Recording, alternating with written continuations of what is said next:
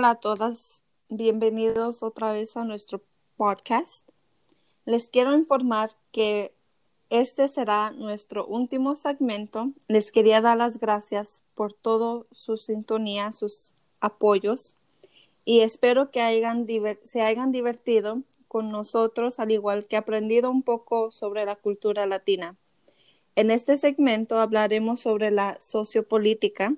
Les advierto que habrá algunos temas controversiales y ahora por última vez está aquí con nosotros la señorita Sauda.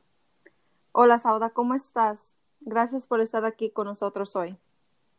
Hola Lisbeth, estoy bien, ¿cómo estás? Gracias por invitarme. Estoy bien, gracias. La sociopolítica es un tema muy complejo. Hoy quiero platicar contigo sobre un tema muy controversial. Hablemos sobre el aborto.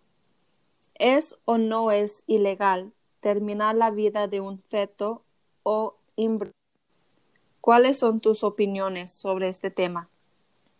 Bueno, para mí pienso que depende de la situación, porque en muchos países como los países de latinoamericano y otros países como India, muchas chicas que son menos de 15 años son molestadas, ¿sí? Ellas necesitan ah, terminar la vida de su feto para vivir sus vidas, um, porque es muy difícil para tener cuidado de un niño cuando ser un niño, ¿sí? Necesitamos dejar sus estudios y en muchos países estas chicas morir antes de dar a luz de su bebé.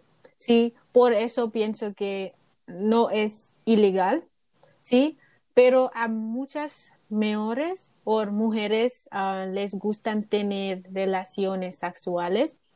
Si, um, si quedan embarazadas, no quieren tener su bebé, sí. Para mí, cuando ah, aborto, este bebé es ilegal. Sí. Te quería decir a los países de Latinoamérica donde es permitido abortar libremente son los países, el país de Cuba, Uruguay, Puerto Rico y solamente la Ciudad de México y también Guayana y Guayana Francesa. ¿Y sabías que los países donde no están permitidos son El Salvador, Honduras, Nicaragua y Haití. Finalmente, como dices tú, en caso de que la vida o la salud de la madre corra el peligro, es permitido abortar, es, abortar en los países de Paraguay, Venezuela, República Dominicana, pues, Costa Rica y Belice. Y el resto de Latinoamérica Solamente se permite si la madre corre riesgo o fue causa de una violación. Sauda, ¿crees que estas leyes que son contra nuestros derechos humanos? Sí, creo que estas leyes contra nuestro derecho humano porque soy la mujer que está tenido un bebé, así que puedo decir si puedo mantener al bebé o no. ¿Sí? Es, es mi decisión, no es otra persona. Estoy de acuerdo. ¿Y sabes cómo es el aborto en los Estados Unidos o hay unas leyes que lo permiten? Sí, es legal en los Estados Unidos para aborto, pero, pero hay restricciones en muchos estados. Es no legal por todos los estados. ¿Sí? Sí, ok, está bien. ¿Y algún otro debate sociopolítico que quisiera hablar ahora contigo? En el mundo hispanohablante y en los Estados Unidos hay un problema de la desigualdad, ya sea de económico o este socialmente.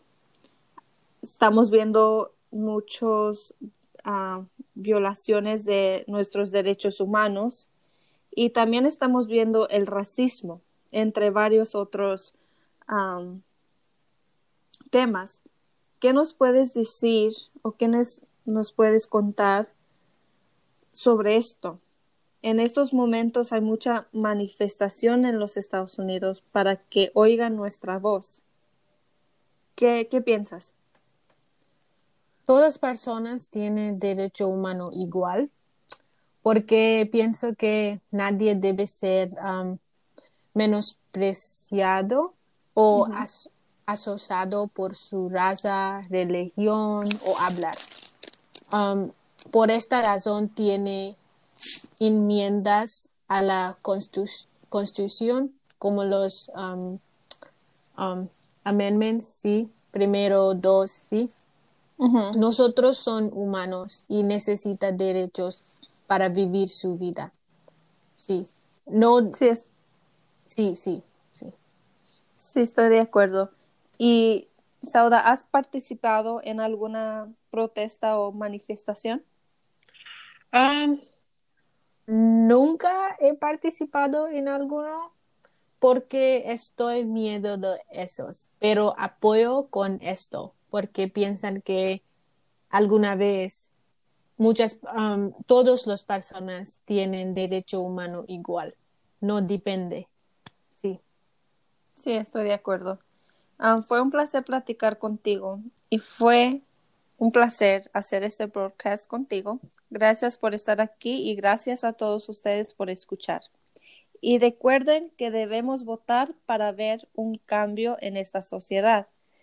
Hacer escuchar nuestra voz y hacer escuchar el voz de otras personas que no lo pueden decir libremente, tenemos que hacerlos por ellos. Ustedes quieren cambio, entonces tenemos que tomar acciones para mejorar nuestro mundo, para nuestras generaciones que están por venir. Muchas gracias. Mi nombre es Lisbeth. Y yo, Sara. Gracias por estar con nosotros. Hasta luego. Gracias.